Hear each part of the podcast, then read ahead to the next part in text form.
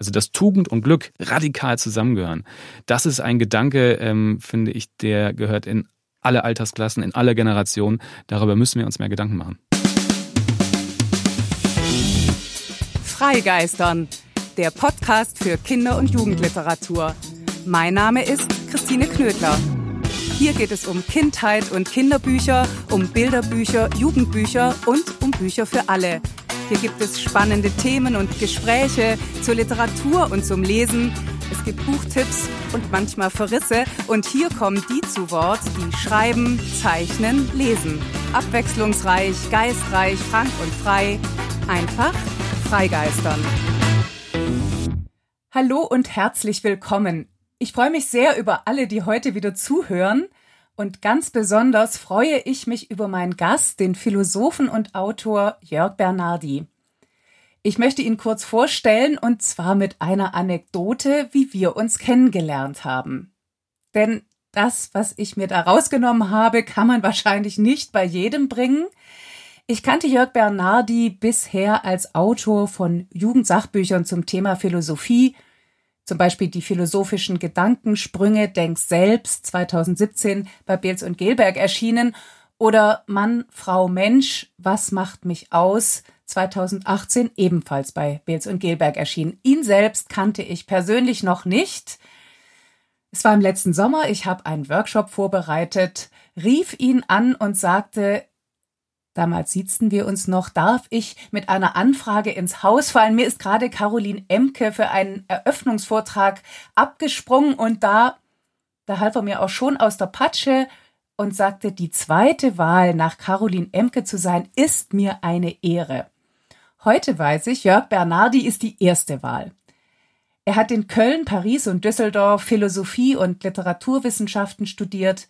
Er war wissenschaftlicher Mitarbeiter an der Staatlichen Hochschule für Gestaltung in Karlsruhe, wo er unter anderem mit Peter Sloterdijk und Wolfgang Ulrich zusammenarbeitete.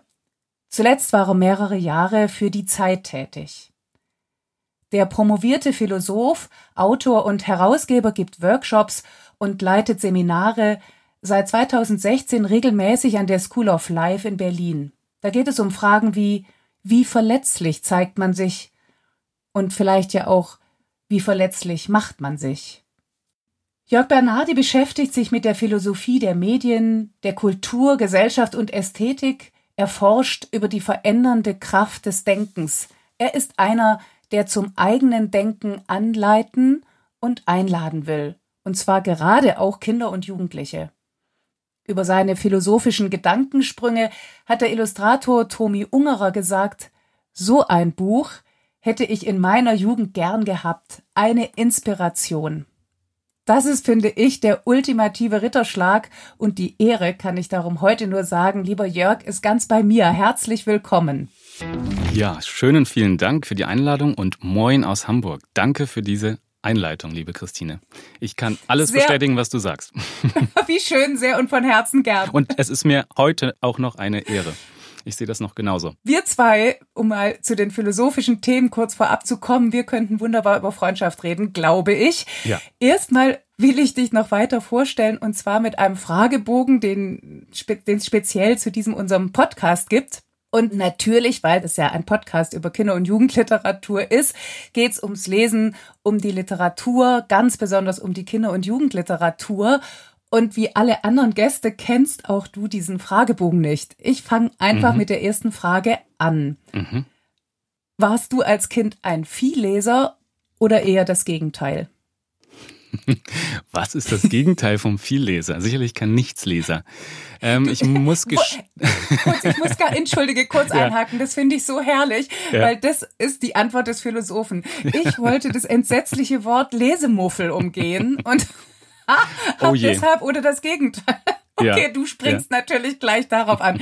Tja, was warst du? Also es ist ja immer alles relativ und ich glaube für einen ähm, Menschen meines Geschlechts, ein junger Mensch meines Geschlechts, war ich ein Vielleser, zumindest bis zu meinem 13. Lebensjahr. Dann habe ich nämlich eine, einen Super Nintendo bekommen und da ist das Lesen plötzlich ähm, weniger geworden und ich hatte einen Hund mit, mit zwölf Jahren insofern habe ich sehr viel Zeit da mit Computerspielen und mit rausgehen und äh, meinem Hund verbracht. Insofern, aber bis dahin war ich ein Vielleser und ab 16 fing es auch wieder an, dass ich äh, viel gelesen habe. Also ich würde sagen, im Schnitt war ich eher ein Vielleser.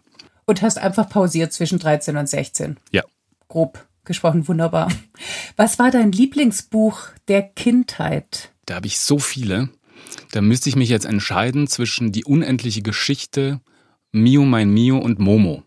Das wären meine drei Highlights und Lieblingsbücher. Toll. Also alles Klassiker, kann man sagen? Ja, absolut. Oder? Ja. Michael ja. Ende und, und, und Astrid Lindgren und man kann auch schon den Philosophen in Spe durchaus da ablesen. Ja, unendliche Geschichte Büchern. ist für mich ein unglaublich philosophisches Abenteuer. Ja. Ja. Ja. Was ist denn dein aktuelles Lieblingsbuch? Mein Lieblingstitel momentan ist Denke wie ein römischer Herrscher. Das ist ein Buch äh, über die stoische Philosophie. Aber mein Lieblingsbuch, was ich jetzt auch seit der Corona-Krise wirklich ähm, ja fast täglich ein bisschen wie, äh, wie Meditation gelesen habe, jeden Tag ein kleines Kapitel, das ist das Buch Die Kunst des guten Lebens von Rolf Dobelli. Und das kommt so ein bisschen seicht daher, ne? so die Kunst des guten Lebens. Und ähm, aber Rolf Dobelli ist so ein unglaublich begnadeter ähm, Schriftsteller, der ähm, seine Gedanken ganz präzise auf den Punkt bringen kann. Also äh, es ist so ein dichter Text, äh, deswegen ist das momentan wirklich mein, mein Lieblingsbuch. Und also der Titel legt ja so ein bisschen nahe, klingt so nach so einem Lebenshilfebuch, aber wie du es jetzt beschreibst, ist es das gar nicht. Es ist mehr als das, ja. Also er also verarbeitet also da. Hinaus, ja. ja, es ist ganz viel Psychologie drin, ganz viel Philosophie natürlich. Aber auch ähm, äh, Rolf de Belli hat so einen, so einen sehr, sehr trockenen Witz und Humor.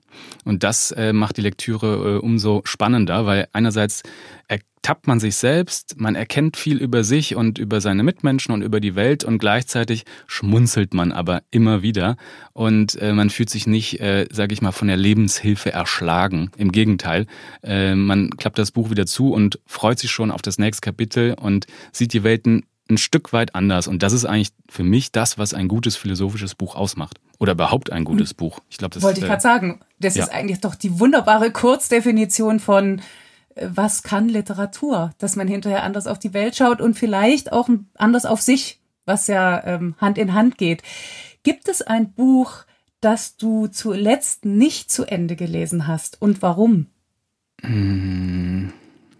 Ja, es gibt viele Bücher, die ich nicht zu Ende lese, weil ich ja tatsächlich als Autor und als, also als Sachbuchautor ja ganz viel recherchiere und da gehe ich manchmal wirklich sehr kompromisslos und rabiat mit Büchern um. Das heißt, ich suche mir gezielt ein Kapitel aus oder eine Stelle, die lese ich dann ähm, und ziehe mir dann quasi das Wissen daraus, das ich brauche oder lass mich inspirieren oder suche nach etwas. Und äh, da habe ich, also wenn du meinen Tisch sehen würdest, meinen Schreibtisch, an dem ich arbeite, mhm. da liegen ähm, tatsächlich mehr als 30 Bücher drauf. Für andere, gerade für Menschen, die mit mir zusammenleben, ist das überhaupt nicht nachvollziehbar, wie ich in so einem ähm, Stapel auf meinem Tisch arbeiten kann. Es sieht wirklich auch wüst aus, aber für mich, das sind alles Bücher, die ich immer wieder zur Hand nehme. Insofern ähm, ist das für mich gar kein Anspruch oder es ist für mich gar kein Urteil, ob ein gut Buch oder schlecht ist, ob ich das zu Ende lese. Aber okay, also äh, ich glaube, du wolltest darauf hinaus, ob ich ein Buch auch mal richtig blöd fand. Ja, das kommt vor. Äh, mir fällt es gerade nicht ein, aber das, ich lege regelmäßig Bücher auch mal weg, weil ich sage, nee, mein Leben ist zu kurz. Ich möchte nur noch Bücher lesen, die mich wirklich auch ähm, erfüllen, die, die die mir Spaß machen auch ein bisschen. Ich habe in meinem äh, Studium, vor allen Dingen aber in meiner Promotionszeit, ja, also wirklich wissenschaftliches Promovieren in Philosophie, habe ich so viele Bücher gelesen, ähm, die mir teilweise auch ein bisschen zuwider waren. Mm, teilweise ja auch Klassiker. Also äh, toll, dass ich sie gelesen habe, ne, von Hegel, Kant, Platon und so weiter. Aber äh, ich würde jetzt nicht nochmal ähm, so viele Bücher lesen wollen, bei denen ich eigentlich gedacht habe, mh, mm, alles interessiert mich jetzt nicht. Muss das jetzt sein, so ungefähr? Ja, ja. Wenn wir es jetzt mal vielleicht ein bisschen auf das private, so du das trennen kannst, das weiß ich ja gar nicht, das ja. private Lesen rüberziehen. Die, die nächste Frage. Welches Buch wolltest du da schon immer lesen und hast es bis heute aber nicht geschafft? Ich wollte immer mal Wer bin ich und wenn ja, wie viele von Richard David Brecht lesen. Und bisher bin ich nie dazu gekommen. Ich glaube, ich habe mal ein Kapitel oder so über die Liebe habe ich mir mal angeschaut, aber ich wollte es einmal wirklich von vorne bis hinten lesen, weil das ist ja für, ähm, sage ich mal, ein philosophisches Buch ein außergewöhnliches. Es ist nämlich seit äh, gefühlt 15 Jahren äh, in der Spiegel Bestsellerliste auf den Top 100, immer wieder auch äh, durchaus ne, bei, im, im 20er-Bereich, was ja eine unvergleichliche Erfolgsgeschichte ist für, für ein mhm. philosophisches Buch. Und ich habe ihn einmal getroffen auf der Frankfurter Buchmesse und er hatte mir erzählt, dass dieses Buch eigentlich ein Jugendbuch war. Am Anfang hat er das für Jugendliche geschrieben und das war alles im, in der Du-Form formuliert.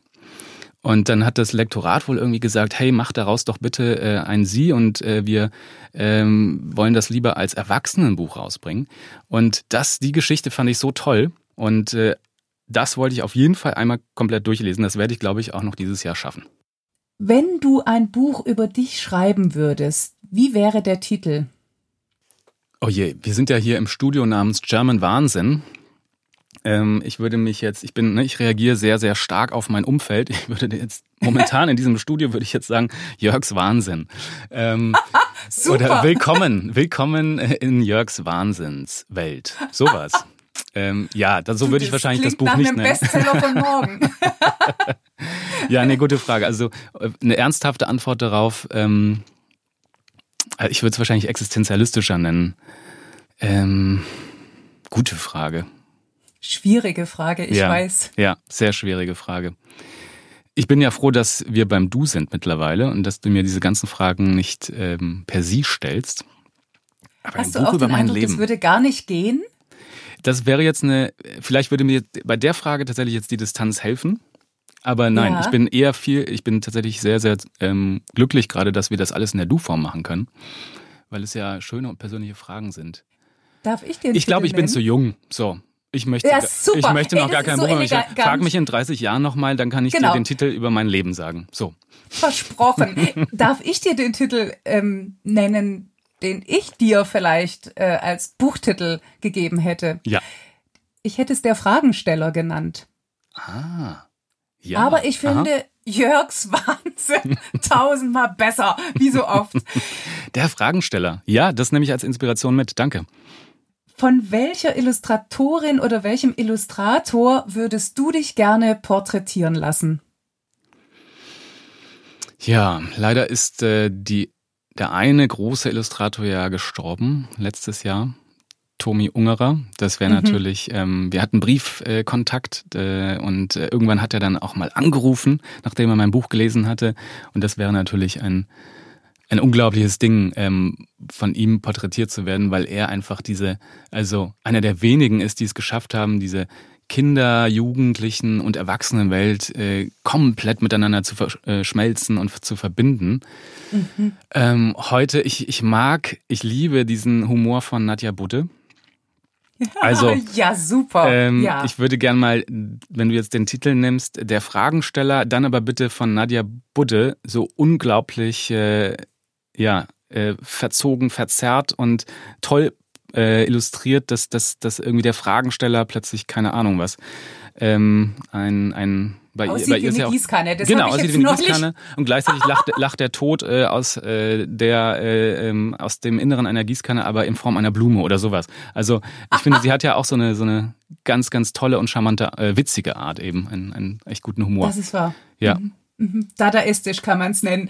Ja. Letzte Frage. Welcher Mensch sollte deiner Meinung nach unbedingt ein Kinderbuch schreiben und worüber? Mm, ich hätte mir das von Helmut Schmidt gewünscht. Herrlich. Ja. Weil er war ein äh, bekennender Stoiker, also jemand, der ja bis ins 21. Jahrhundert gelebt hat. Und ähm, das waren ein paar ähm, äh, gar nicht ein paar Monate vor seinem Tod tatsächlich, 2015, hat er nochmal einen ganz tollen Artikel geschrieben und so ein bisschen, hat er ja mehrfach gemacht, aber dann nochmal so ein bisschen ähm, sehr verdichtet ähm, so seine Erfahrung beschrieben, auch im Krieg. Und ähm, er hatte das Buch von Marc Aurel, dem römischen Kaiser, hatte er äh, immer wieder dabei und hat das auch in bestimmten Krisenzeiten, als er selbst äh, Kanzler war, tatsächlich zur Hand genommen und gelesen. Das hat ihm geholfen in schwierigen Zeiten. Und diese Erfahrung, die er da gemacht hat, ähm, hätte ich gerne mal in Form eines Kinderbuchs gehabt, ja, weil das, das das stoische Denken, die Stoiker, das das Erwachsene anspricht, ne, also bis hin zu äh, amerikanischen Präsidenten, das ist ja bekannt, also es ist gar kein Wunder jetzt, dass auch Helmut Schmidt äh, irgendwie ein, ein Anhänger von Marc Aurel war, diese Pflicht, das Pflichtdenken, aber auch diese Gelassenheit, die dahinter steht. Ich meine, dafür steht er ja auch, ne? In der äh, Krise zeigt sich ähm, der wahre Charakter eines Menschen. Das ist ja auch ein Zitat von äh, Helmut Schmidt. Insofern, ne, für, äh, für Erwachsene ist das, glaube ich, sehr, sehr ansprechend. Aber diese Erfahrung, die er da gemacht hat, nochmal umzumünzen, äh, aber mit dem, mit dem Witz auch, den, äh, den Helmut Schmidt ja hatte, äh, das hätte ich mir gerne mal als, als Kinderbuch, gerne illustriert auch gewünscht. Ansonsten wünsche ich mir von allen Professoren äh, für Philosophie in Deutschland, dass sie mal ein Kinderbuch schreiben. Oder zumindest sich mal für diese Option öffnen, weil äh, das Möglichkeiten hergibt, die ähm, leider brach liegen, also die sie nicht nutzen. Ähm, weil sich mal wirklich in die Rolle oder in die, in die Augen eines Kindes nochmal zu versetzen und die philosophischen Fragen mit, mit dieser Welt zu verknüpfen, auch von Jugendlichen. Ich meine, die ganze philosophische Welt und die, die Bücher sind so voll von, ähm, ich nenne das immer, pubertierenden Geistern. Also wenn wir uns Nietzsche anschauen, ähm, der hat äh, eine Million äh, Pubertäten erlebt in seinen Werken, in seinem Denken, äh, emotional, geistig, intellektuell. Insofern ähm, äh, also ne, wenn man Zarathustra liest, das ist verspielt teilweise, das ist ähm, kindlich im positiven Sinne.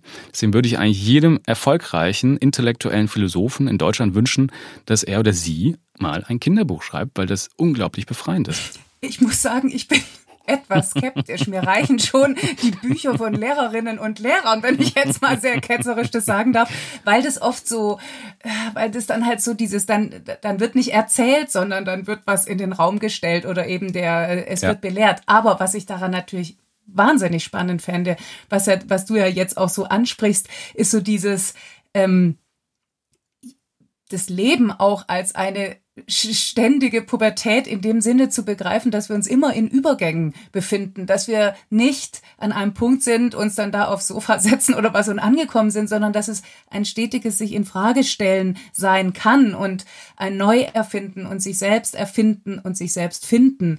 Das sind ja alles Themen und erfreulicherweise kommen die der, im, im Entwicklungsroman in der Jugendliteratur sehr vor und zwar mit der Dringlichkeit, wie man sie sich vielleicht zu eigen macht, wenn man sich all diese Fragen, die philosophischen Fragen natürlich genauso zum ersten Mal stellt. Ja, ich wunderbar. Dich Erwachsensein ist kein fragen, abgeschlossener Zustand. Richtig, Absolut. Das genau. würde auch jeder Therapeut, jeder Psychologe äh, bestätigen, ja. Genau, und da verbindet sich das alles miteinander, sowohl die Jugendliteratur mit der Erwachsenenliteratur als auch die verschiedenen Disziplinen. Und das wäre natürlich hochspannend. Mhm. Gesetzt den Fall, es nimmt sich jemand der Sache an, der auch wirklich oder die auch wirklich erzählen kann. Ja, wunderbar, genau. Und nicht nur referieren. Danke für das Stich. Die Einschränkung wollte ich jetzt auch noch machen. Das lag mir quasi auf der Zunge. Es gilt nur für die gut schreibenden und fantasievollen Philosophen. Richtig. Für die genau. meine ich, dass, dass die doch mal ein Kinderbuch schreiben sollten. Ausgehend von deinen philosophischen Gedankensprüngen, ich habe die jetzt gerade noch mal gelesen, bin völlig begeistert, weil du es, also man kann sich ja viele Fragen stellen, wenn man für Jugendliche über Philosophie sch schreibt. Eine davon ist, wie kriegt man so viel Wissen und auch theoretisches Wissen und doch auch einige Voraussetzungen so zusammen, dass das passiert, was du dir wünschst mhm. und was du ja auch zum Untertitel sozusagen ernannt hast, denk selbst. Das ist eine Einladung, das ist eine Aufforderung. Trotzdem steht in der Einleitung fast so was wie eine Warnung. Da schreibst du nämlich, und ich finde diesen Satz großartig, aber Vorsicht, Ausrufezeichen. Selbstdenken ist ein Prozess, den man nicht mehr rückgängig machen kann. Es klingt für mich so ein bisschen nach dem Geist aus der Flasche, ist der Stöpsel erstmal weg und der Geist wabert raus, kann man ihn schlecht wieder zurückstopfen. Hast du es irgendwann mal bereut? Ja, immer wieder. Also, ich äh, wollte, glaube ich, zweimal, also einmal wollte ich mein Studium abbrechen, das gehört aber ja zu einer zu einem Philosophenleben dazu, ähm, statt das zu tun. Ich glaube, ich wollte dann Design studieren. Da war ich noch in Köln und irgendwie hatte ich keine Lust, dachte ich, oh Gott, jetzt bin ich kurz vorm Ende hier, äh, Magister, das kann nicht sein. Ähm, ich muss jetzt noch irgendwie Design studieren. Gut, dass ich das nicht getan habe. Stattdessen habe ich die Chance ergriffen, nach Paris zu gehen für ein Jahr, um dort zu studieren an der Sorbonne Und das hat mich quasi gerettet. Ähm, das war nämlich ziemlich einfach, äh, weil die meisten äh, Philosophiestudenten nämlich kein Französisch können und an der Uni Köln gab es die Möglichkeit, gab so Erasmus-Plätze, nicht viele, drei Stück. Und weil ich eben noch Romanistik studiert habe, also französische Sprachen, Literaturwissenschaft, konnte ich dann ziemlich easy ähm, und äh, unkompliziert einfach mal nach Paris, was ja ziemlich teuer ist und Ne? So einfach ist es eben nicht. Und diese Zeit dort, ne, da habe ich ähm, Michel Foucault entdeckt, äh, denke aber auch natürlich Sartre, den ich äh, vorher nur als Theaterautor äh, kannte äh, von Die geschlossene Gesellschaft. Dafür habe ich mich als Jugendlicher begeistert. Und vor allen Dingen, das ist auch witzig, äh, ich habe dort Philosophen entdeckt, ähm, nämlich Deutsche, also Österreicher in dem Fall, also äh, Ludwig, Wittgenstein zum Beispiel. Äh, mein erstes Seminar über Ludwig Wittgenstein habe ich in Paris erlebt und nicht in Deutschland. Und das fand ich schon besonders. Also kurze Rede, ähm, langer Sinn und umgekehrt natürlich auch. In Paris habe ich nochmal neu Feuer gefangen und das hat mich wirklich dann nochmal inspiriert, weiterzumachen, so dass ich dann sogar promoviert habe. Und auch die Promotion wollte ich mehr als einmal abbrechen, ehrlich gesagt. Äh, das ist ein immerwährender Prozess des äh, sich hinterfragens und auch Zweifelns gewesen. Nicht immer produktiv, muss ich in dem Sinne auch sagen. Äh, nichtsdestotrotz, ähm, ja, gehört dazu. Ähm, aber ich glaube, wirklich bereut habe ich es nie, ähm, weil ich habe weitergemacht und ähm, das ist wahr, was du sagst, und das stimmt für mich total. Es ist so ein bisschen wie, wenn man einmal Freiheit geschmeckt hat. Hm? Selbsterkenntnis ist ein bisschen wie den eigenen Bereich zu erweitern, neue Möglichkeiten zu sehen und für sich diese, diese Freiheit zu schmecken und zu spüren auch. Das hat ja auch was mit Erfahrung zu tun. Und wenn man das einmal getan hat, dann möchte man nicht wieder zurück in, in diesen Raum der Unfreiheit. Und ich glaube, genauso ist das mit Selbsterkenntnis und auch mit dem Philosophieren. Und trotzdem ist es vielleicht so, wenn man, man hat die Freiheit geschmeckt, also um mal bei dem Bild des Hafens und des offenen Meeres äh, äh, zu, zu, davon auszugehen. Ja, der ist gerade hinter mir. aber mhm. du hast's gut. Ich hier gucke hin, hingegen auf ein Dächermeer. Sieht dafür aus wie Paris. Und da schließt oh. sich auch wieder ein Kreis. Aber dass man sozusagen, dann ist man auf dem großen, weiten, unbegrenzten Meer mit all seinen Stürmen und sehnt sich vielleicht doch ganz extrem immer wieder auch mal nach, nach der Sicherheit eines Hafens. Also dieses hat man diesen einen Schritt getan, will man nicht mehr darauf verzichten, aber man verliert vielleicht, weiß nicht, sehr pathetisch, ein bisschen ja. seine Unschuld dadurch. Man ja. kommt nicht mehr hinter die Einsicht zurück. Ja. Und das ja. führt mich jetzt direkt zu meiner nächsten Frage. Du beschäftigst dich ja auch wirklich, also du hast jetzt für Jugendliche zwei äh, Sachbücher geschrieben zum Thema Philosophie. Du unterrichtest aber auch oder unterrichtest, gibst Kurse für Kinder zum Thema Philosophieren.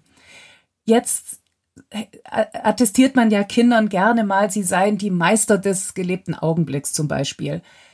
Warum sollten Kinder sich für die Philosophie, also Nachdenken über Werte und Normen, über Tugenden, über existenzielle Fragen und Sinnfragen, brauchen Kinder das überhaupt? Warum sollten sie sich dafür interessieren? Hm. Das finde ich einen schönen Punkt von dir, dass du gerade sagst, brauchen die das überhaupt? Ähm, es gibt ja gerade auch sehr stark die These, ähm, die diskutiert wird, im Grunde sind wir Menschen ja gut und das teile ich total. Und eigentlich könnte man sagen, Kinder sind ja noch so wenig ähm, verzogen von der Umwelt, von äh, dem Einfluss der Gesellschaft, dass sie eigentlich dieses Gute ist bei Kindern ja noch viel deutlicher äh, und sichtbarer oder kommt in allen Facetten, ne? auch natürlich in, in, in den schlechten Seiten, viel deutlicher hervor als bei äh, einigen, Erwachsen, äh, einigen Erwachsenen. Aber ja, ähm, trotzdem, und ich finde, da kann man direkt von den Kindern selbst ausgehen, die Fragen kommen ja von ihnen. Also äh, alle junge Eltern, die äh, Kinder im Alter von äh, vier bis äh, acht Jahren haben, äh, kennen das, dass äh, Kinder plötzlich anfangen, Fragen zu stellen. Und tatsächlich, wenn Eltern nicht darauf vorbereitet sind, ähm, dann sind das plötzlich so große und so letztlich philosophische Fragen, dass sie ähm, damit sogar überfordert sind. Also es kommt ja von den äh, Kindern selbst, dass sie solche Fragen stellen und insofern muss man sie eigentlich nur da abholen, wo sie, wo sie stehen und bei einigen anderen muss man es einfach nur rauskitzeln und das kann ja unglaublich viel Spaß machen. Das ist, das ist die Erfahrung, die ich mache hier das heißt Gedankenflieger, das Projekt vom Literatur aus Hamburg, äh, das ich jetzt seit vier Jahren auch mitgestalte, äh, deutschlandweit mittlerweile auch. Und was ich dort für Erfahrungen mache, also mit welchen Fragen dann die Kinder selbst auch kommen und wie ähm, es möglich ist, dass sie dann selbst auch ähm, wirklich erfassen und mitbekommen, dass sie da denken und dass sie das ver verändern können äh, und dass sie das sogar noch kommunizieren können, dann ist schon so viel geschafft und das machen wir in 90 Minuten. Ne? Also da philosophieren wir wirklich mit mit Bilderbüchern. Dazu gibt es eine Geschichte und auf der Basis wird dann philosophiert. Und diese Kombination aus ähm, Illustration, also ein bisschen künstlerische Elemente, was Konkretes, aber auch ähm, über den Text dann bis äh, hin zu einem guten Konzept. Wir haben jedes Jahr ein Thema. Dieses Jahr ist das Gerechtigkeit, letztes Jahr war das Wahrheit, Freundschaft und so weiter.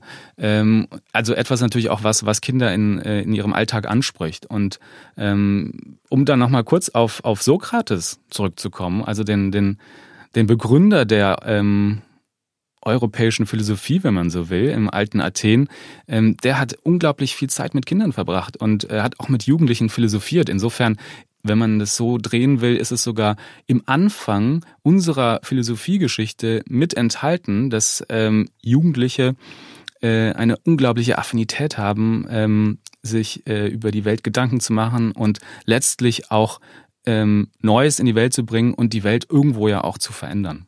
Und Philosophie ist eines, nämlich erstens interdisziplinär, also da ist ganz viel auch äh, Anschluss drin an andere Wissenschaften, an Psychologie, an Literatur natürlich, an ähm, Soziologie, Kunst, Kultur, Alltag und so weiter. Also es geht ja auch um Ideen, die im Alltag anwendbar sind. Und das Zweite ist, es ist ähm, ein intergenerationelles Gespräch. Also Philosophie bietet sich un oder Philosophieren bietet sich unglaublich gut an, um Generationen miteinander in einen Dialog zu bringen. Das ist meine Erfahrung. Interdisziplinär und ähm, eben ein Dialog zwischen wirklich einer 70-jährigen Person und einer 5-jährigen. Das geht wunderbar. Ich habe solche Veranstaltungen äh, hier und da schon äh, durchgeführt und das ist unglaublich. Insofern hat Philosophieren etwas äh, total Verbindendes, weil es sind die großen Fragen, die großen Themen unseres Lebens und die interessieren einen 5-jährigen genauso wie eine 70-jährige und ähm, die 5-jährige kann von dem 70-jährigen viel lernen und umgekehrt. Wenn du mit Kindern philosophierst, wie genau machst du das? Wir haben ja ein Bilderbuch gestern bei dem Vorgespräch so ein bisschen ausgesucht. Mhm. Der Hund, den Nino nicht hatte, von mhm. Edward van der Vendel, illustriert von Anton van Herzbruggen. Das ist die Geschichte von einem Jungen, der also sich einen Hund als Freund imaginiert. Er hat diesen Hund nicht. Mhm. Dieser Hund ist ideal, kann man glaube ich sagen. Ja. In der Einbildung. Und als er dann wirklich einen Hund bekommt, ist er erstmal gar nicht so ideal wie der imaginäre Begleiter. Wie gehst du da, also was sind, was, was kommen da für Kinderfragen auf oder wie gehst du vor? Wie arbeitet ihr da zusammen? Wie denkt ihr zusammen? Ja, also gerade bei dem Buch, mit dem habe ich gestartet hier in Hamburg am Literaturhaus.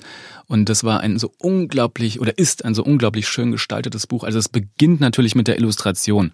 Die ist äh, gerade in äh, bei der Hund, den Nino nicht hatte, so unglaublich tiefgründig, vielfältig, facettenreich, bunt und gleichzeitig ist da eine Tristesse immer wieder im Hintergrund. Also bei all dieser Diversität und bei den vielen Dingen äh, und bei der großen Fülle, die in dieser Illustration steckt, ist gleichzeitig so eine Melancholie, eine Tristesse, weil dieser ähm, äh, Junge eigentlich darunter leidet, dass seine Eltern äh, wenig Zeit für ihn haben. Nämlich der Vater ist Pilot und ständig ähm, in der Welt unterwegs und die Mutter interessiert sich nicht wirklich für ihn. Also sie ist sehr mit sich selbst beschäftigt, fotografiert und ist ständig, steht eigentlich ständig mit dem Rücken ähm, zu ihm.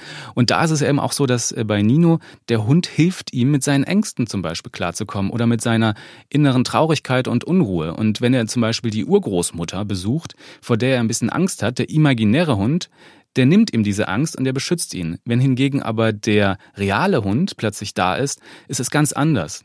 Der will irgendwie äh, Eichhörnchen jagen, also der will ganz andere Sachen machen und eigene Sachen machen und der ist nicht mehr äh, diese Funktion, die, sie, die der imaginäre Hund hatte. Insofern ist das ein, ähm, ein tolles also ein toller, tolles Beispiel, um erstens den Unterschied zwischen Realität und Fiktion oder Einbildung und Traum klarzumachen. Also was ist eigentlich wahr? Ja, ist jetzt dieser imaginäre Hund eigentlich nicht vielleicht doch wahrer oder mehr wahr, weil der ja eine viel größere Wirkung hat als der echte Hund und so weiter. Und gleichzeitig ist es ein unglaublich tolles Buch, um auch Gefühle anzusprechen oder Erlebnisse. Und das für mich das Tolle äh, daran, die Kinder damit zu konfrontieren, ist, dass die unglaublich äh, viele andere Sachen darin sehen. Also diese Traurigkeit zum Beispiel ist für die meisten Kinder gar nicht so offensichtlich.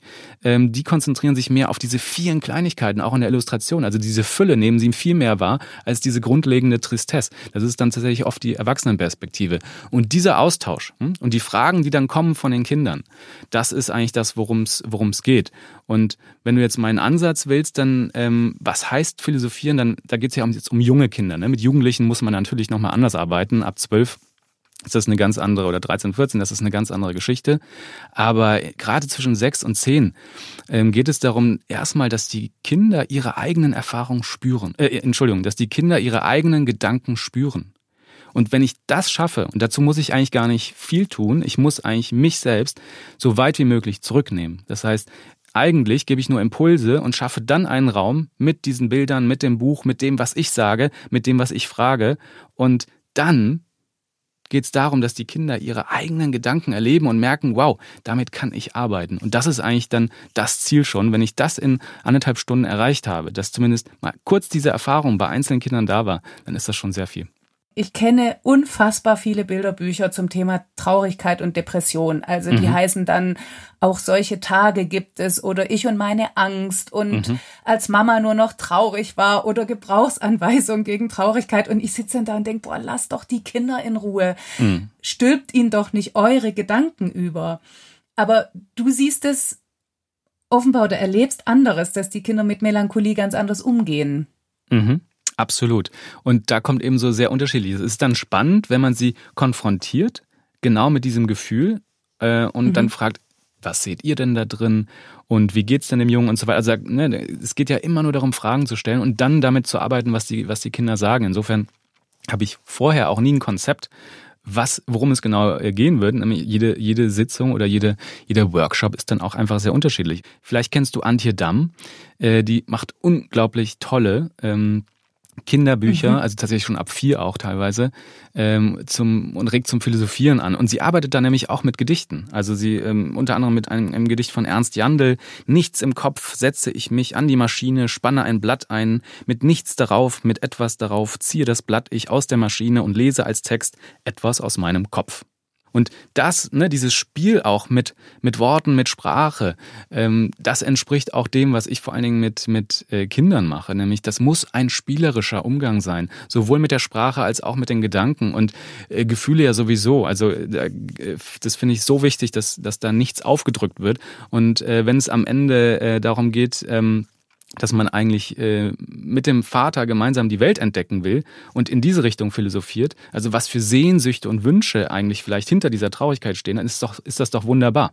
Und wenn es aber dann um die Traurigkeit geht, also auch das kam schon mal vor, dass vielleicht mal ein, ein Kind geweint hat, ähm, aber das ist eher, eher selten, ne? weil die meisten wirklich da, äh, also da finde ich, wird dann doch meistens äh, klar, dass äh, Kinder das Gute sehen. Die haben diese, diese Fähigkeit noch weniger verschüttet und äh, das kommt einer Romantisierung jetzt entgegen, ähm, Kinder sehen eher das Gute in einer Sache. Und deswegen ist jetzt auch die Gesellschaft so sehr gefordert, äh, diese Fähigkeit in Kindern weiter zu aktivieren und auch aufrechtzuerhalten in dieser Corona-Krise, weil jetzt natürlich dann doch einige Kinder sehr, sehr auf sich selbst zurückgeworfen sind und äh, es, es, es mangelt an Unterstützung natürlich, gerade in, im Alter zwischen äh, 6 und 16. Ich glaube, das ist ähm, gerade nochmal Pubertät ist, glaube ich, noch eine ganz eigene Geschichte. Mhm. Ja, und gerade wenn du jetzt diese Corona-Krise erwähnst, in der wir ja nun alle stecken, die uns allesamt übrigens auch mit dem komplett unvorhersehbaren ja konfrontiert. Es soll jetzt nicht zynisch klingen, aber für einen Philosophen ist es wahrscheinlich an vielen Punkten ein, in Anführungszeichen, Fest. Ein Fest ist es heute in gewisser Weise, weil, weil ich merke, dass jetzt gerade die philosophische Kompetenz mehr gefragt ist in der Krise. Und das war eigentlich zu allen Zeiten immer so, dass äh, natürlich der, der Orientierungsbedarf und das Bedürfnis danach nochmal das Wesentliche in Angriff zu nehmen und zu befragen, gerade in Krisenzeiten natürlich steigt.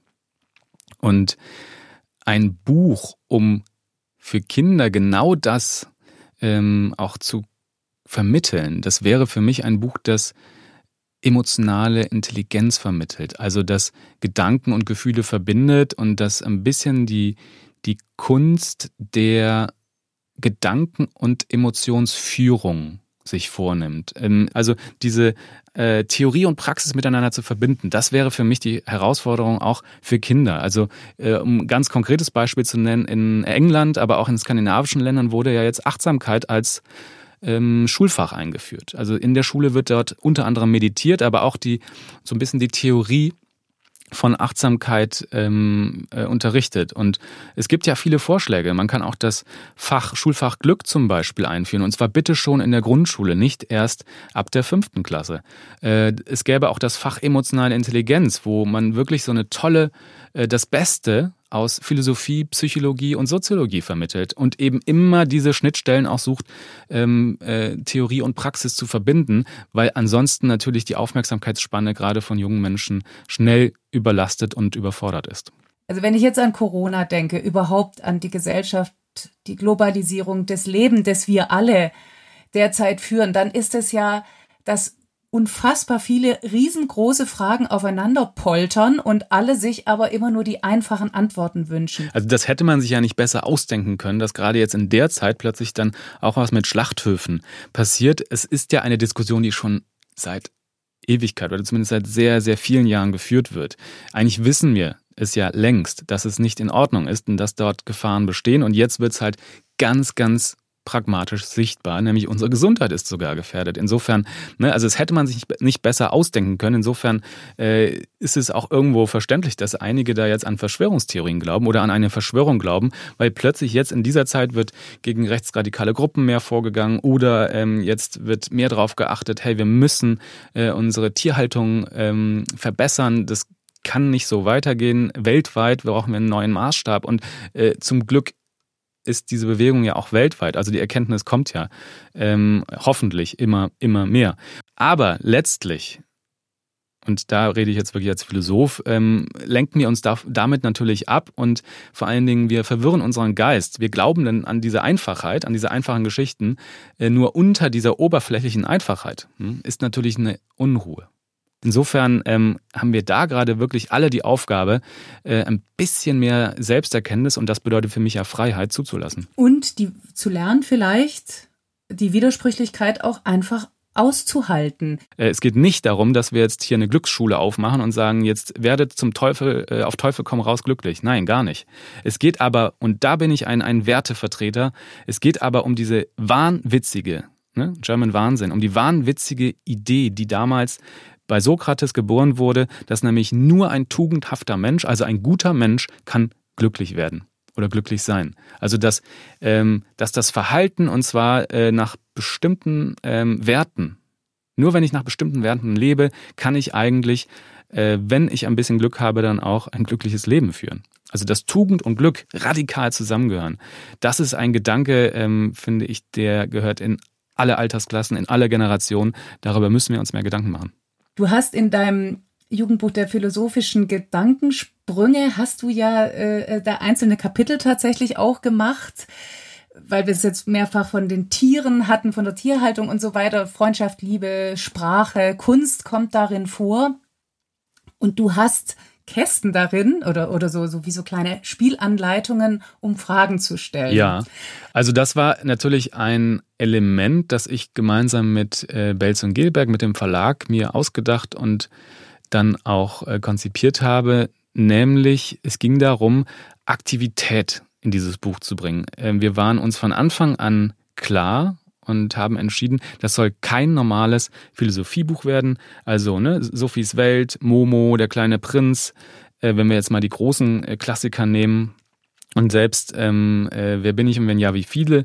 Das, was ich daraus gelesen habe, ist sehr ähm, erzählerisch und äh, eben ohne spielerische Elemente. Und das war klar, wenn wir jetzt wirklich ein Buch, ein Jugendsachbuch für Jugendliche machen wollen, die sich ja ohnehin, ne, jeder zehnte ähm, ungefähr Jugendliche interessiert sich für Philosophie. Insofern ist die äh, Zielgruppe da sehr spitz, sehr begrenzt und ähm, wirklich schwierig äh, auch zu erreichen.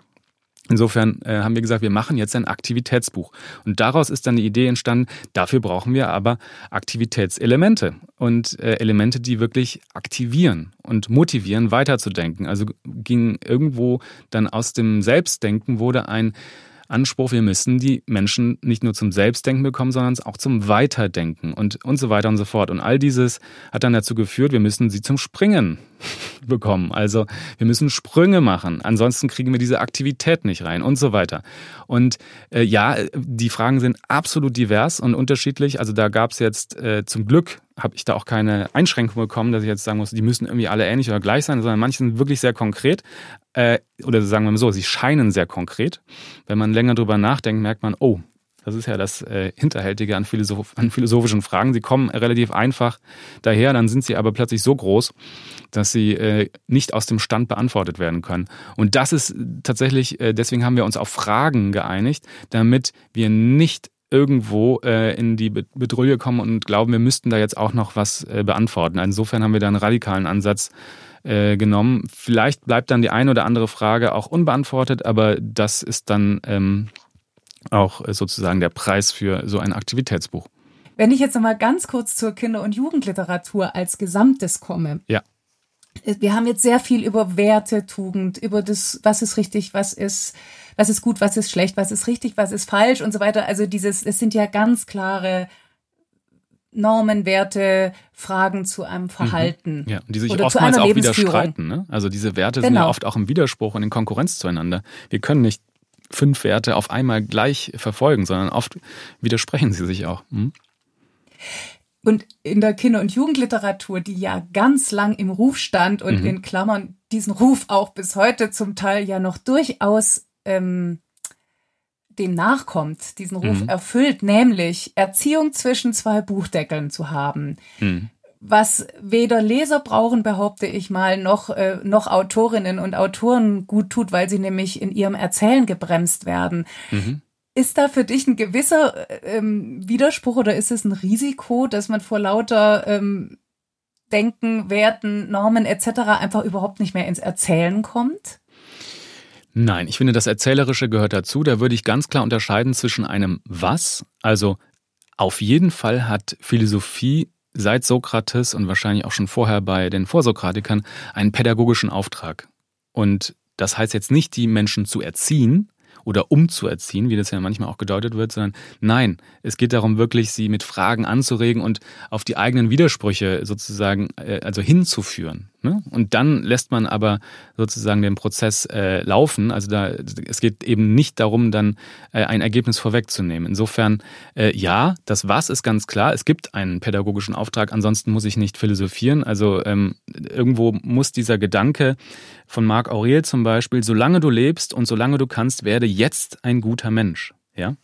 Oder auch, äh, was ist deine Berufung, ein guter Mensch zu sein? Das ist irgendwo mehr als ein Auftrag, ein pädagogischer. Das ist irgendwo eine Grundintuition, die man teilt. Insofern äh, kann es jetzt nicht darum gehen, äh, jetzt entdecke deine schlechten und dunklen Seiten und lass ihnen freien Lauf und schau mal, was passiert. Das wäre so ein bisschen der mephistophelische Philosoph. Ja? Äh, insofern, aber also das Wie ist Kunst wichtig. ist es ja durchaus denkbar. Ja, ja finde ich, nein, absolut. Mhm. Und äh, genau, mein, mhm. mein neues Buch für ähm, Belz und Gilberg, das wird auch genau die dunklen Seiten behandeln. Ähm, insofern wird das ein großer Schwerpunkt sein, weil die muss ich natürlich verstehen, um auch äh, besser mit, ähm, mit mir und mit äh, vor allen Dingen meinen Mitmenschen umgehen zu können. Ich muss das ja erkennen, was das bedeutet, Lügen und wie das funktioniert und so weiter. Also all die dunklen Seiten, die wir haben. Das stimmt, aber ich finde das Wie ist extrem entscheidend und wichtig bei der Frage nach dem pädagogischen Auftrag. Also es ist die Frage, wie vermittel ich genau diese Werte und äh, in ähm, ja, welche Methoden benutze ich und ähm, auch von, von, von der persönlichen Herangehensweise, wie begegne ich den Menschen, mit denen ich darüber spreche. Äh, sind es Bilderbücher oder sind es ähm, klassische Texte und so weiter und so fort. Also das Was ist ganz klar, aber das Wie, das äh, hat natürlich einen unglaublich großen Spielraum und eröffnet auch sehr, sehr viel, wie zum Beispiel äh, Aktivitätsbücher ähm, und natürlich auch Literatur. Also denk an, an diesen tollen Satz von ähm, Rilke, der äh, ne, ist jetzt frei zitiert, ähm, lebe in deine Fragen hinein und du wirst äh, Antworten finden vielleicht. Ja, äh, Genau das, also es ist immer dieser spielerische An Angang, Ansatz, um den es geht. Also äh, ja, pädagogischer Auftrag, äh, ohne das wäre Philosophie quasi undenkbar, da würde ich reine Logik machen, ist auch in Ordnung, oder reine Wissenschaftstheorie. Und selbst da habe ich ein Ideal, nämlich Wahrheit. Insofern, irgendwo ein Ideal oder ein Wert bleibt immer bei jedem Philosophieren. Ich kann gar nicht wertfrei oder ohne Wert und ohne Ideal philosophieren. Was würdest du denn an Kinderliteratur oder Jugendliteratur nennen, wo du sagst, das ist, äh, also da kann man sich wunderbar mit auch auf so einer philosophischen Ebene drüber austauschen.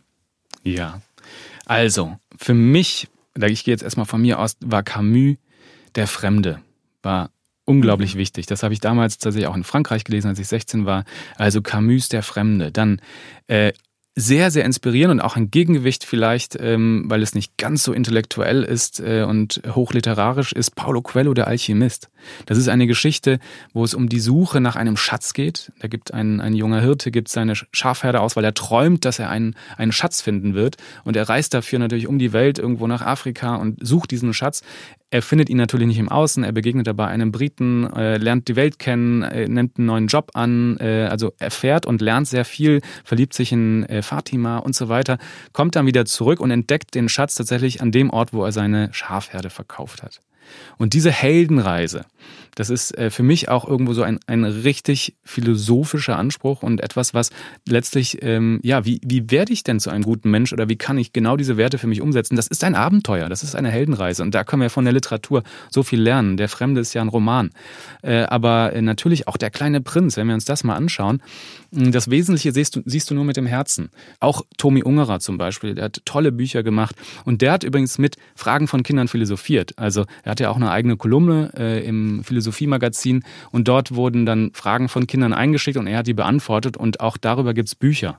Äh, insofern. Und hat er die ähm, zeichnend beantwortet oder? oder nein, tatsächlich, er? äh, der hat wirklich geschrieben. Der war auch ein, ein großartiger ähm, Schriftsteller, der, ähm, äh, der der kleinen Texte, sage ich mal so, der auch wirklich dann ähm, manchmal sehr provokativ und pointiert und prägnant äh, auf diese Fragen eingegangen ist. Und er war jemand, der ähm, ganz klar ähm, nicht romantisiert hat. Also der hat ähm, sozusagen auch hier und da wirklich mal sich getraut, die Wahrheit zu sagen und äh, Kinder auch mal mit dem Negativen oder mit einfach dem so wie es ist zu konfrontieren. Insofern war er da sehr mutig. Nur die Kinder.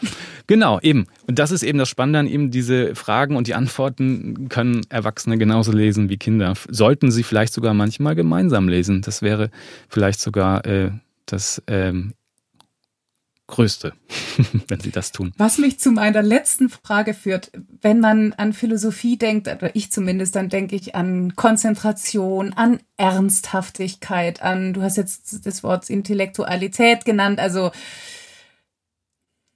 eher ein, also böse gesagt kann man auch den Begriff der Anstrengung vielleicht einführen. Mhm. Ähm, und wenn ich dann noch an die Neigung des Deutschen, der Deutschen denke, mit Vorliebe zu gründeln und nicht unbedingt in Gedanken zu springen, geschweige denn zu fliegen. Kriegt man das auch irgendwie auf die lustige Art und Weise? ja, man könnte jetzt natürlich äh, sich das schönreden und sagen, ach, lies doch mal den Klassiker vom glücklichen Leben von Seneca und versuch mal da äh, den Humor rauszufinden und zu lachen. Seneca war ein unglaublich toller Schriftsteller, also wahrscheinlich der beste Schriftsteller aus dieser römischen Store, aber den würde ich nicht empfehlen, auch wenn das ein wirklich tolles äh, Buch ist. Es gibt tatsächlich Bücher, also auch Bilderbücher, die unglaublich witzig sind. Äh, ich liebe das Buch Ich kann nur Würmer von äh, Will Mabbott im Aladdin Verlag erschienen und äh, da geht's einfach um zehn Würmer, die sind auch, ne, das ist ein gelbes, knallgelbes Buch mit knallpinken Würmern. Und dann geht's um Wurm 1, 2, 3, 4, 5, 6, 7, 8, 9, 10 und diese Geschichte wird auch genauso erzählt. Und äh, die, das Buch heißt Ich kann nur Würmer. Und das meint der Autor auch und Illustrator auch ernst, denn er kann wirklich nur Würmer. Und daraus macht er eine Geschichte. Und er stellt diese Würmer einzeln vor. Der eine hat eine Brille, der andere muss aufs Klo, der andere ist äh, nicht äh, aufzufinden, den muss man suchen. Und dann reitet plötzlich, das zumindest verspricht er oder sagt er, dann reitet plötzlich äh, Wurm 6 oder 7 oder 5, ich weiß es nicht mehr, reitet auf einem riesigen Einhorn durch das Weltall. Hm? Und dann denkst du, oh, dann blätterst du um, ja, jetzt kommt ja gleich ein riesiges Einhorn im Weltall. Und dann kommt einfach nur ein Wurm, weil und das erklärt er dann auch, ja, tut mir leid, ich kann ja nur Würmer. Und dieser Witz, der da drin ist, ja, genau, als, als, äh, Dadaistin und Surrealistin lachst du natürlich sofort. Ähm, und dieser Witz, der funktioniert so bei, bei Kindern. Die, die, die lassen sich richtig davon sogar ähm, äh, emotional berühren und sind dann total so, hä, was ist das denn? Ja, also die werden richtig enttäuscht, aber in einem positiven Sinne. Und diese sehr künstlerische Strategie, ähm, die Leser und ähm, auch die Zuhörer mal wirklich zu enttäuschen, das ist ja ein Urauftrag auch von Kunst. Ähm, den kann man mit diesem Buch unglaublich auch gut philosophisch äh, bearbeiten. Ähm, und da steckt natürlich noch viel, viel, viel mehr drin. Also woran erkennt man eigentlich ne, die Unterschiede zwischen Wurm 1 und Wurm 8 und so weiter und so fort. Und die eine hat eine Brille. Also da sind so viele Themen nach, ähm, was macht mich aus, was unterscheidet mich von anderen. Äh, ein unglaublich witziges und humorvolles Buch, ein Bilderbuch in dem Fall, das ich sehr, sehr, sehr empfehlen kann. Und auch die tiefgründigen Erfahrungen, die ja letztlich den Erkenntnissen in der Philosophie zugrunde liegen, wenn man die auch mit ein bisschen Humor und Witz für sich selbst äh, mit einer Leichtigkeit äh, sieht, dann ist es auch einfacher, ähm, diese Leichtigkeit und diesen Witz auch ein bisschen an andere weiterzugeben. Und so ist zumindest meine Erfahrung, macht das Philosophieren dann auch für Normalsterbliche und für Menschen, die eben nicht sich 20 oder 30 Jahre mit Philosophie beschäftigt haben, Spaß. Da ist das Zusammenarbeit mit Kindern und Erwachsenen äh, absolut gleich. Das macht überhaupt keinen Unterschied. Ich muss nur eine andere Sprache verwenden. Ich muss natürlich andere Erfahrungen voraussetzen und andere Worte äh, quasi nehmen, um die, um die Menschen zu erreichen. Aber äh, es geht darum, ähm, letztlich mit dem, was die Menschen da an Fragen mitbringen, zu spielen und spielerisch das aufzunehmen und auch die Assoziationen, die da sind. Und da ist es kein Unterschied, ob ich mit Kindern oder mit Erwachsenen arbeite. Großartig. Denken kann jeder, ja. würde ich mal sagen. Unbedingt. Und mit dem also muss sogar, Satz können wir. Ne? Wir müssen denken. Genau, das ist ja sogar ein Fluch sogar, und Segen. können und müssen wir jetzt leider auch aufhören. Mensch, Jörg, tausend Dank. Und liebe Christine, ich danke dir sehr für unser wirklich tolles Gespräch und für deine Fragen.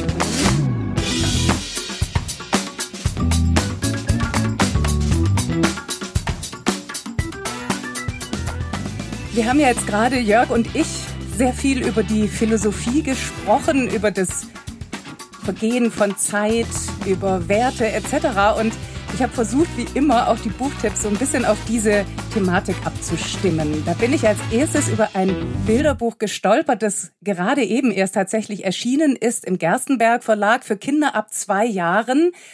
Dieses Bilderbuch heißt von Zeit zu Zeit und ist damit natürlich eine Steilvorlage für das philosophische Denken und Reden mit und über Bücher. Es ist von Bernadette Gervais, sie hat es geschrieben und gezeichnet. Übersetzt wurde es von Sarah Pasquet und es geht um das Vergehen der Zeit, aber auch sonst um Entstehen, Vergehen und Vergänglichkeit. Wenn man sich das Buch von vorne anschaut, und damit geht's ja meistens sinnvollerweise los, dann sieht man schon auf dem Cover einen Löwenzahn und zwar nicht nur einmal, sondern gleich viermal. Löwenzähne sozusagen in verschiedenen Stadien. Wir sehen erst die Knospe, dann die Blüte, die Pusteblume und schließlich die zarten Samen, wie sie von der Pusteblume weg vom Wind verweht werden. Das ist also eine Art Viersprung und der zieht sich durchs gesamte Buch. Wenn man jetzt an Viersprünge denkt, ist natürlich ganz naheliegend, die vier Jahreszeiten kommen auch vor. Da haben wir Bilder ganz reduziert an Haus mit einem Baum. Und das sind vier Variationen. Zunächst ist der Baum ganz in zartem Grün, dann leuchtet er in einem viel kräftigeren Grün vor blauest Himmel, dann färbt er sich herbstlich rot vor grauem Himmel und schließlich sind Haus und Baum schneebedeckt und unter einer dicken weißen Decke. Der Text dazu der ist auch in so eine Art Viersprung, nämlich immer in vier Zeilen. Auch das zieht sich durchs ganze Buch. Zeile eins: erstens der Frühling, zweitens der Sommer, drittens der Herbst, viertens der Winter. Also auch da herrscht diese Reduziertheit und Klarheit, die Bernadette Gervais beschränkt sich, könnte man sagen, aufs Wesentliche. Das ist toll, weil dadurch lässt sie uns Betrachterinnen wieder umso mehr Platz, um uns unsere eigenen Gedanken dazu zu machen und selber zu überlegen, wie malen wir uns das denn weiter aus. Dieser Art ist das ganze Buch aufgebaut und ich möchte noch ein Beispiel zeigen, es mir so gefallen hat. Der Apfel. Auch da ist wieder dieses Wechselspiel zwischen Bild und Text. Das erste Bild zeigt eine Blüte, das zweite ein Ast mit Fruchtstand, das dritte ein Apfel, klein und grün und das vierte schließlich einen rotbackigen Apfel. Also auch da entstehen und werden. Da liest sich der Text, wie ich finde, wie ein Gedicht mit Haiku-Qualität, nämlich so. Die Blüte, ein Büschel winziger Früchte, ein kleiner Apfel wächst heran. Fertig ist der Apfel. Das ist witzig und manchmal ein bisschen melancholisch. Und es ist, als würde die Welt auf 64 Seiten immer wieder den Atem anhalten. Es sind Momentaufnahmen und natürlich könnte man sagen, da teilt sich mit, dass doch auch zur Ruhe kommt, wir nämlich, was sonst so rast, so verrast. Und natürlich will von Zeit zu Zeit, dass wir uns Zeit nehmen. Zeit für dieses stille, intensive und konzentrierte Bilderbuch und Zeit für viele, viele Augenblicke. Jedes Mal anders, immer wieder neu und immer neugierig. Und schon komme ich zum Kinderbuchtipp. Und weil mein Highlight in dieser Woche tatsächlich ein erzählendes Kinderbuch ist, habe ich mir gedacht, ich suche jetzt ein Kindersachbuch aus. Das passt auch wunderbar zum Thema Freidenken in dieser unserer Freigeistern Folge. Schließlich geht's hier um Fragen der Moral und auch um die Frage nach der Welt, in der wir leben wollen.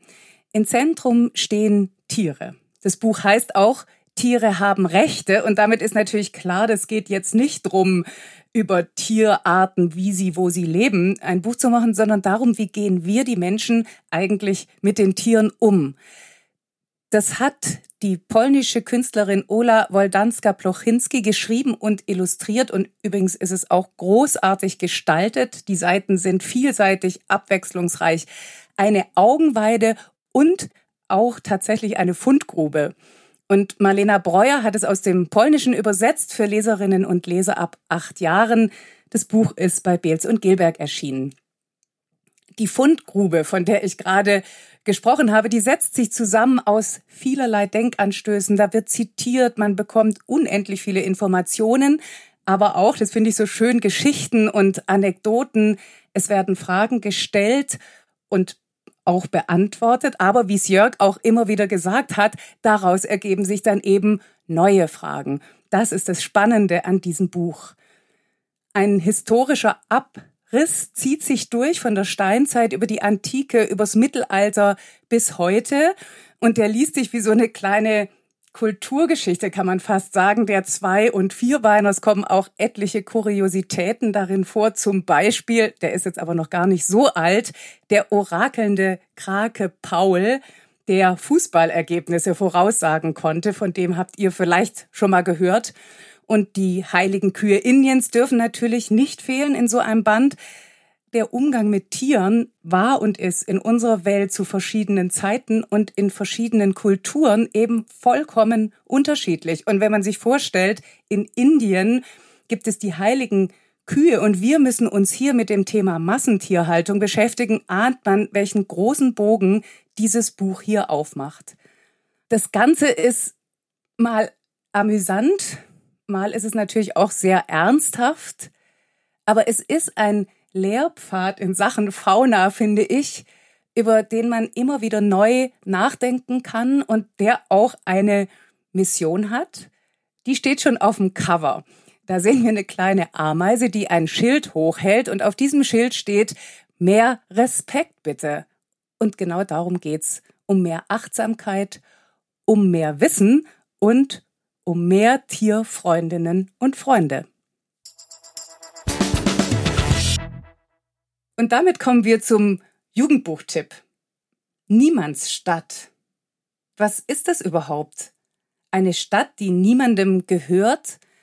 Eine Stadt, in der niemande leben, aber wer oder was wären wiederum niemande?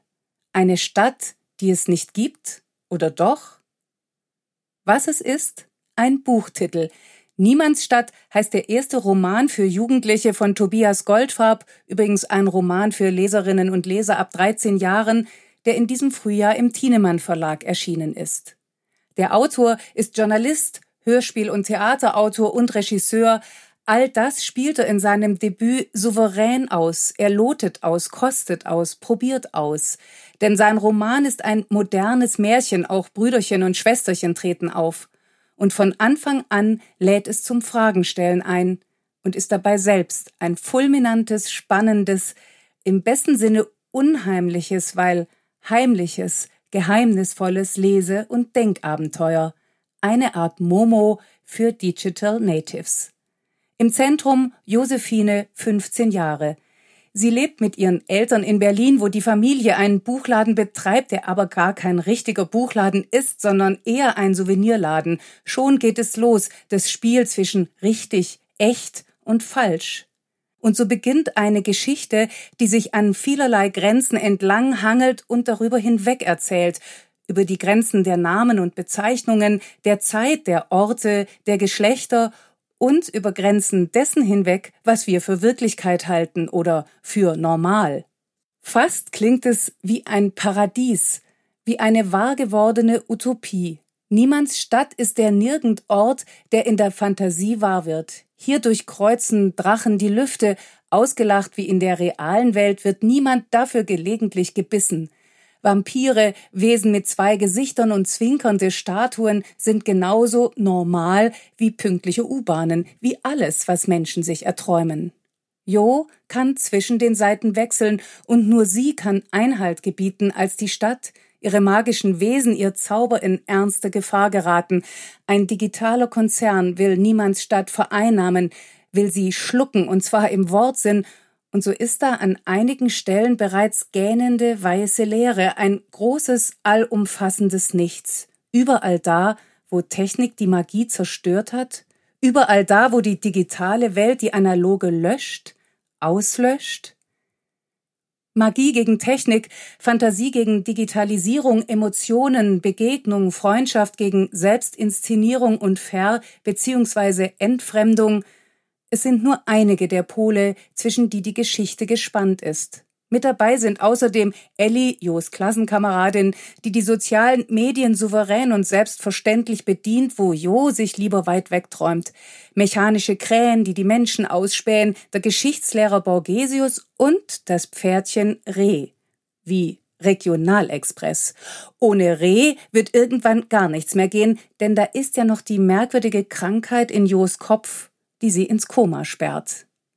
Es ist ein Wettlauf gegen die Zeit, gegen Ohnmacht im mehrfachen Sinne des Wortes auf mehreren Ebenen gleichzeitig. Geschichte und Geschichten, Ausgedachtes und Geschehenes kommen dabei genauso vor wie die verschiedenen Welten und Weltsichten, die verschiedenen Wirklichkeiten. Und ohne jede Moralkeule wird aktuelles Medienverhalten der Digital Natives genauso hinterfragt wie die sogenannten Lehren der Geschichte.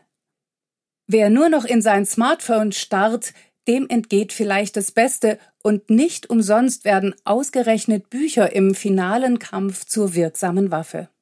Die Bomben des Zweiten Weltkriegs können die bösen Drachen der Neuzeit sein und die wiederum die Form für hochgezüchtete, skrupellose künstliche Intelligenz, maximal zerstörerisch, aber genauso gilt, Drachen sind uralte Hüter einer anderen, einer älteren Wirklichkeit, und wer sagt überhaupt, dass es die nicht mehr gibt? Aus all dem hat Tobias Goldfarb einen unglaublichen, philosophischen, poetischen, fliegenden Teppich gewoben, voller Witz, Hochspannung und der Erkenntnis unter anderem, es besteht ein Unterschied zwischen virtueller Wirklichkeit und der Wirklichkeit der Fantasie. Der erweist sich immer da, wo erzählt wird, immer da, wo gelesen wird. Ein Geniestreich. Unbedingt mitfliegen. Ja, und damit sind wir auch schon bei der Abteilung Highlight. Da habe ich tatsächlich dieses Mal lang überlegt, welches Buch ich da nehmen könnte und habe mich dann für eins entschieden, das tatsächlich auf den ersten Blick und überhaupt traurig ist. Denn es geht um einen großen Abschied. Wer viel, so wie ich, viel Kinder- und Jugendliteratur liest, der winkt da vielleicht innerlich immer wieder ab. Also ich ertappe mich zumindest dabei, dass ich so denke, oh nee, es wird so viel gestorben in der Kinder- und Jugendliteratur. Bitte nicht schon wieder. Aber dann habe ich dieses Buch gelesen, das heißt Alles, was wir träumten, ist von Karen Foxley, übersetzt von Annette von der Weppen, für Kinder ab elf Jahren bei Beels und Gelberg erschienen. Und das hat mich in einer solchen Art berührt tatsächlich, dass ich so dachte, ja, es ist traurig, ja, ganz ehrlich, habe ich tatsächlich auch Tränen dabei vergossen, aber indem es von diesem großen Abschied erzählt, ist es unfassbar liebevoll, unfassbar zärtlich, erstaunlicherweise tatsächlich sehr oft auch sehr lustig. Und es ist halt, wie so oft, wenn es um das Ende des Lebens geht, ist es eine große Ode auf das Leben. Im Zentrum steht eine kleine Familie. Da ist die Erzählerin Lenny, ihr kleinerer Bruder Davy und ihre Mutter. Der Vater ist verschwunden. Die Mutter schreibt oder behauptet, er sei gestorben, aber die Lenny weiß, dass das nicht stimmt. Die Mutter schreibt es in einem Brief und das ist sozusagen der zweite Strang, in dem dieses Buch erzählt wird. Sie schreibt nämlich Briefe an eine Vertriebsleiterin eines Verlags, bei dem sie die Familie etwas gewonnen hat, nämlich Barrels großes Sammellexikon fürs heimische Regal, was ich schon mal köstlich finde. Der Werbeslogan heißt wir schenken ihnen das Wissen der Welt. Und dass das wirklich sehr kostbar ist, das zeigt sich eben im Verlauf der Geschichte. Und die Mutter erzählt in den Briefen, was in der Familie passiert. Und das ist nämlich tatsächlich ziemlich dramatisch, weil der kleine Bruder Davy, der jüngere, wächst. Und er wird wirklich viel, viel, viel zu groß. Der Schwester, der Lenny, ist es manchmal ein bisschen peinlich, weil man stellt sich vor, erster Schultag und dann kommt da dieser Riese von einem sogenannten kleinen Bruder reingetapert. Aber weil er so ist, wie er ist, schließen ihn alle ins Herz und begleiten ihn, als sich das Ganze zuspitzt. In dieser Zeit kriegen die immer wieder die ähm, von A bis Z, also bis zum Z kommen sie nicht, jedenfalls nicht beide, die Geschwister, aber sie kriegen eben dieses Weltwissen zugeschickt und ausgehend von diesem Weltwissen ähm, stellen sie fest, Lenny stellt fest, dass sie begeistert ist von Käfern, Davy stellt fest, dass er die Vögel so liebt, die Adler so liebt und sie denken sich Geschichten aus, sie stellen fest, dass sie, dass man im Kopf auch reisen kann, wenn man eben aus Geldgründen oder was auch immer nicht tatsächlich reisen kann. Und es ist eine solche Annäherung und eine solch, da ist so eine Güte. Ich kann es wirklich nicht anders sagen. Vielleicht ein bisschen altmodischer Begriff, aber es ist eine solche Güte und dadurch auch eine solche Zuversicht in dieser Geschichte. Die zeigt sich auch über etliche Versöhnungsszenen, die ich jetzt hier natürlich nicht verraten will und über eine ganz große Menschlichkeit.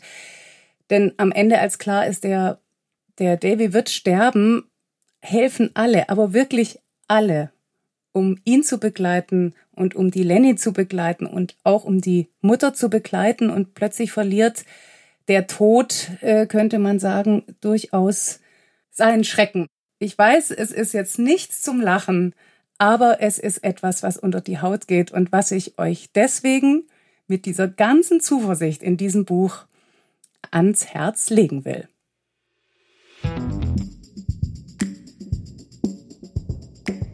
Das war's für heute. Und übrigens, alle Informationen zu den Büchern, über die wir gesprochen haben, findet ihr auf unserer Webseite. Danke fürs Zuhören und bis zum nächsten Mal.